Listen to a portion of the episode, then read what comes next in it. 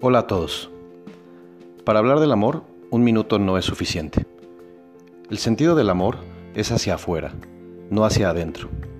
Hacia adentro es egoísmo, vanidad, comodidad y hasta soberbia.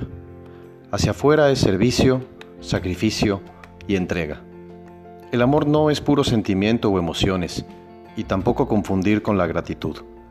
Aunque por supuesto el romanticismo sea necesario, hay que ir más allá de las rosas, los versos y ser agradecido. Por eso dice el dicho, obras son amores y no buenas razones.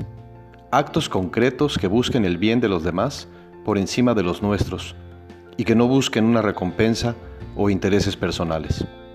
Ese es el amor que le hace falta al mundo y a las personas. Fácil y sencillo.